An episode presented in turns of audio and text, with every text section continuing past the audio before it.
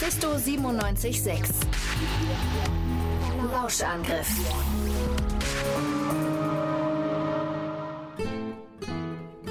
Das verräterische Psalterium. Im 14. Jahrhundert gab es in der Lombardei ein Kloster, das durch Frömmigkeit und Sittenstrenge sehr berühmt war.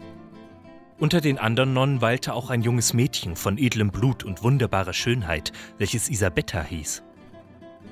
Als diese eines Tages zu einem ihrer Verwandten an das Sprechgitter herabgekommen war, verliebte sie sich in einen jungen Mann, welcher diesen begleitete. Da er ihre große Schönheit wahrnahm und ihr Verlangen in ihren Augen gelesen hatte, entflammte er auf gleiche Weise für sie.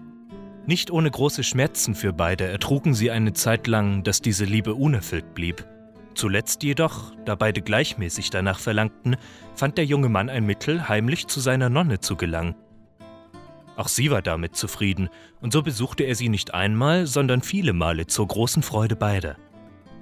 Als dies jedoch so weiterging, geschah es, dass er in einer Nacht, als er von Isabetta Abschied nahm und fortging, von einer der Nonnen des Klosters gesehen wurde. Diese teilte es mehreren anderen mit.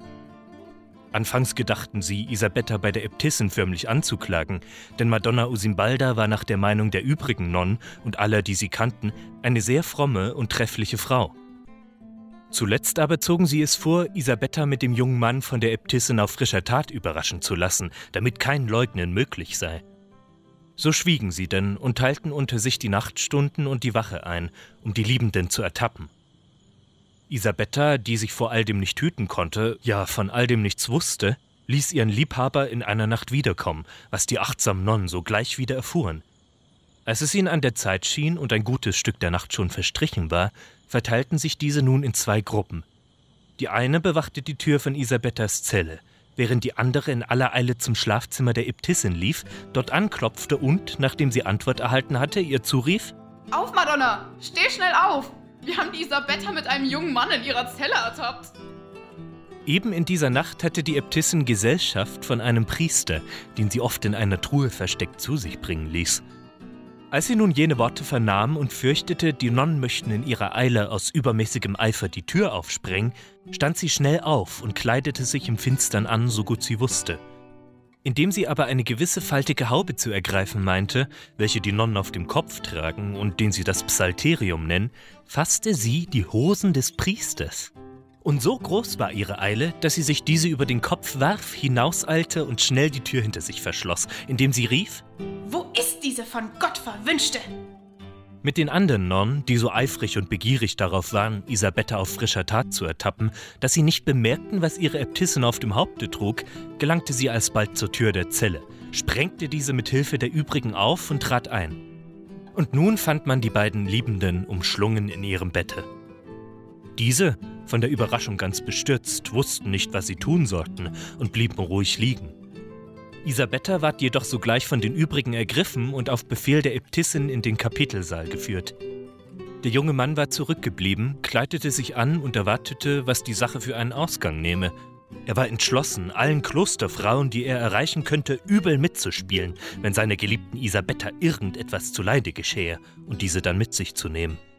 Unterdessen begann die Äbtissin, nachdem sie im Kapitelsaal ihren Sitz eingenommen hatte, in Gegenwart aller Nonnen, die immer noch bloß auf die Schuldige blickten, Isabetta die schwersten Beschimpfungen zu sagen, die je einem Weibe gesagt wurden. Wie eine, welche die Heiligkeit, die Ehrbarkeit und den guten Ruf des Klosters mit ihren unziemlichen und schmachvollen Taten schwer befleckt hätte. Das heißt, sobald man von diesen außerhalb erführe. Und dann fügte sie den Scheltworten die härtesten Drohungen hinzu.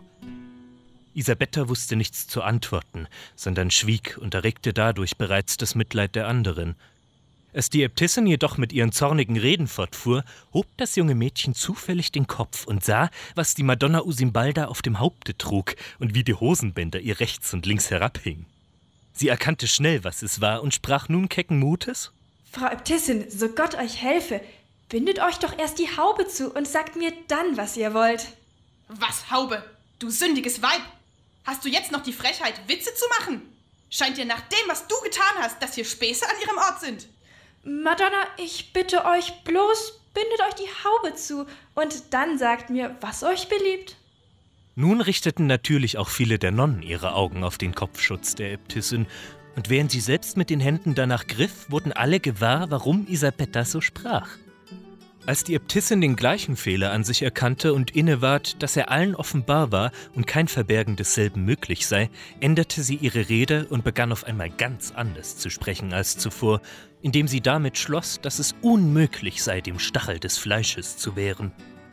Sie fügte hinzu, dass jeder, wie es bisher offenkundig geschehen war, sich fortan heimlich eine gute Zeit schaffen möge, sobald sie könne. Isabetta ward nun freigelassen, die Äbtissin kehrte zu ihrem Priester und Isabetta zu ihrem Liebhaber zurück. Diesen aber ließ sie noch oft zu sich kommen, zum großen Ärger derer, welche sie beneideten.